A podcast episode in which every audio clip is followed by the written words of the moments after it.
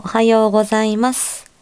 言葉の仕事佐藤こと佐藤です。本日は階段下から冒頭失礼いたします。さて、いよいよ明日2月の2日20時第4話来ますよ。でね、ここ、このね、第3話、この第3話をしっかり皆さん聞いておいてください。もう一回言いますよ。第3話をしっかり聞いておいてください。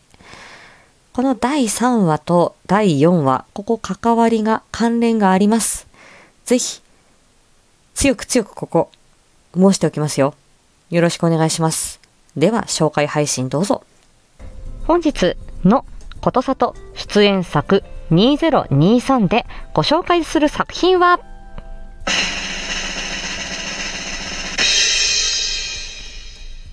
夏目京子探偵事務所第3話です。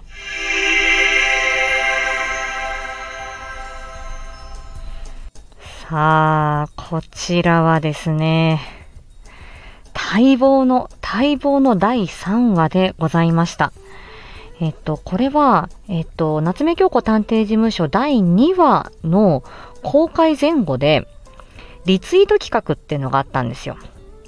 ね、ゴリアス兄さんの、この、えっと、ね、えーツイート、当時ね、ツイッターね、今、旧ツイッターね。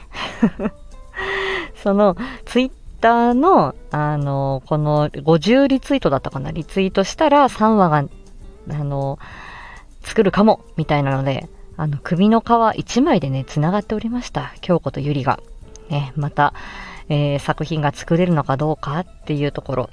で、皆様のご協力があって、えー第3話を制作するということに至ったわけですね。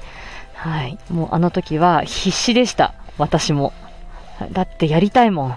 第3話も。ね、続編求むって、やりたい、演じたい、台本欲しい、みたいな感じでね。で、そしてその後、えっ、と、声優オーディションというものが開催されました。こちらも夏目鏡子を盛り上げる、もう、ゴリアスさんの手腕ですよね。で、あの、声優オーディションで、最初は男性1名、女性1名っていう話だったんですけど、あのーまあね、いろんな方が、あの、お声を送ってくださって、で、最終的には、えーっと、パノさんが、えーオーディションを勝ち抜き、そしてゲスト声優さん、本当にシークレット、シークレットな存在で、クミンさんと、えーそして京子とゆり、桜吹さんと私の4人のキャストでお送りした第3話でございました。もうなんといっても、京子先生の、もっと、眠らせてほしいにゃ。あれだよね。ごめんなさいね。にわかの真似でしたけれども。もっと、眠らせてほしいにゃ。あ、1回目と2回目のクオリティどうだったかなと思いましたけど。ねえ。にゃんご。猫探しに探偵は必要か？というね、えー話題だったんですけれども。いやー、今までにね、第1話、第2話と、もちろん、あの、喫茶店のシーンだったりとか、えー、京子とゆりの関係性、やりとり、えー、で、あとは、あのね、呼吸困難で、えー アイディアが炸裂みたいなところ、まあ、おなじみのシーンもあったんですけど、なかなかの面白い展開だったんですよね、第3話がね。で、まあ、これもね、うん、女性対女性の対決だったですね。第3話もね。うん。吉野純子様、ね、クミンさん演じる吉野純子さん、大富豪の奥様と、夏目京子探偵、我らが夏目京子探偵との対決でしたよ。